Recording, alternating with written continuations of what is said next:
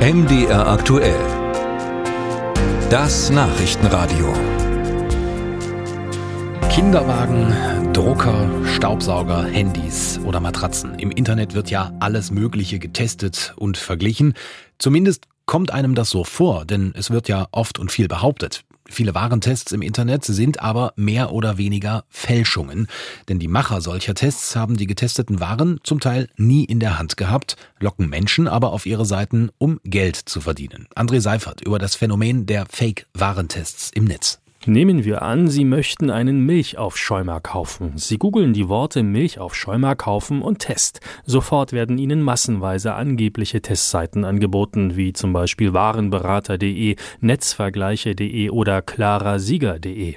Auf den ersten Blick sehen die Anbieter seriös aus, jedoch auf keiner dieser Seiten finden Sie einen echten, vom Anbieter selbst durchgeführten Test. Experten wie Ronny Koch von der Stiftung Warentest raten dazu, skeptisch zu sein. Also wenn ich einfach über eine Internetsuche auf so eine Vergleichsseite komme, dann sollte ich erstmal genau mir das angucken, was wurde da eigentlich getan. Seriöse Testanbieter kaufen die, ihre Produkte selbst ein, Sie haben sie vor Ort und prüfen sie, am besten in einem Labor. Der angeblich beste Milchaufschäumer auf www.netzvergleiche.de ist mit einem grünen Button und der Aufschrift Empfehlung markiert. Was ihn so gut macht, ist nirgendwo zu erkennen, jedoch dieses Bild und jeder Button um den Testsieger herum ist mit einem Link versehen, der direkt zu Amazon führt. So verdient Netzvergleiche.de Geld, erklärt Ronny Koch. Letztendlich ist es so, die Portale sprechen einen Testsieger aus oder einen Vergleichssieger und wenn dann Internetnutzer auf den Link, auf den Button klicken und es tatsächlich dann auch kaufen, dann bekommen die Webseiten eine Provision. Das können 2% sein zum Beispiel. Also angenommen, ein Produkt kostet 1000 Euro.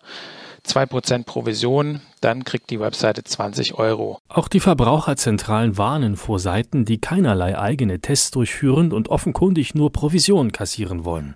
Zu erkennen seien sie oft an den vielen Links direkt zu den Online-Shops, nicht nur von Amazon, auch von Otto, eBay, Mediamarkt oder Chibo, erklärt Diane Rocke von der Verbraucherzentrale Sachsen-Anhalt. Eine ordnungsgemäße Seite, äh, die Tests durchführt, erkenne ich natürlich äh, daran, äh, dass beschrieben wird, wie die Tests denn durchgeführt werden, welche Kriterien äh, beobachtet oder getestet wurden.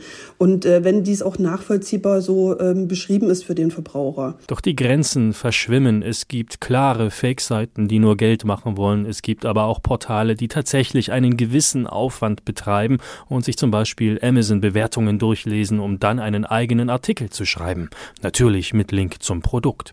Und schließlich lassen sich Tests auch auf Seiten wie stern.de, Fokus oder Bild.de finden, denen man vertraut. Die Frankfurter Frankfurter Allgemeine Zeitung zum Beispiel hat kürzlich Kinderwagen getestet. Gleich im zweiten Satz des Artikels auf faz.net preist die Zeitung ihren Testsieger an und verlinkt zu Amazon. Das ist leider so in den letzten Jahren mehr und mehr auch ein Geschäftsmodell von Verlagen geworden. Und deswegen muss man auch bei großen Marken ganz genau hingucken, was wurde da eigentlich getan? Wurde das Produkt wirklich genau untersucht? Die Verlierer seien die Verbraucher, so Diane Rocke von der Verbraucherzentrale, denn die kauften am Ende mit großer Wahrscheinlichkeit eben nicht das bestmögliche Produkt.